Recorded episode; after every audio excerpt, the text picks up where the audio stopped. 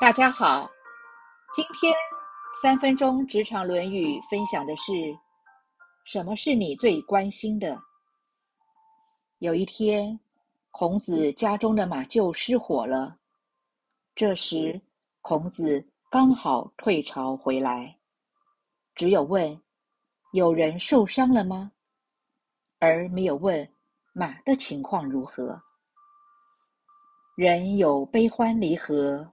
月有阴晴圆缺，生活中难免会遇到天灾人祸，可能是台风、地震，可能是豪雨淹水，可能是失火爆炸，也有可能是被偷被抢。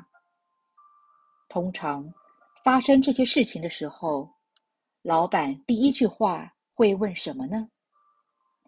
是关心公司的资产、业务，还是会关心有没有员工受困、受伤？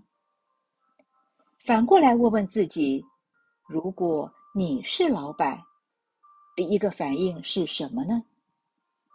因为多数人还是自私的，本能的还是先想到跟自身最有关系的事，本能的。会想到财务上的损失，这也就是为什么我们需要读《论语》，借由两千五百多年前孔子的语录，提升我们的品德修养。法兰西斯·培根说：“对一个人的评价，不可以视其财富、出身和学问高下，而是要看他真实的品德。”物质社会往往把人训练的相对物质导向，进而也就比较关心物质的事情。就像，若有人不小心把店里昂贵的水晶杯弄破了，首先，店员就可能会要求你赔偿，而不会关心你有没有因此受伤。我们在结交朋友时，是因为他的品德高尚。或是志同道合，还是因为这个人有权利、有财富、有名气呢？在职场管理中，往往会用 KPI 来做绩效的管理。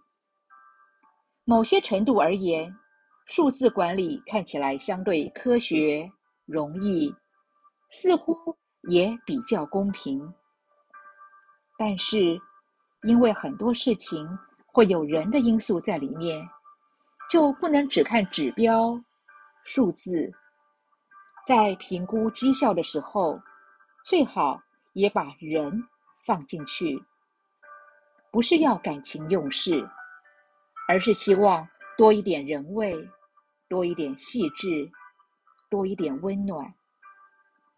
现在问问自己，什么是你最关心的？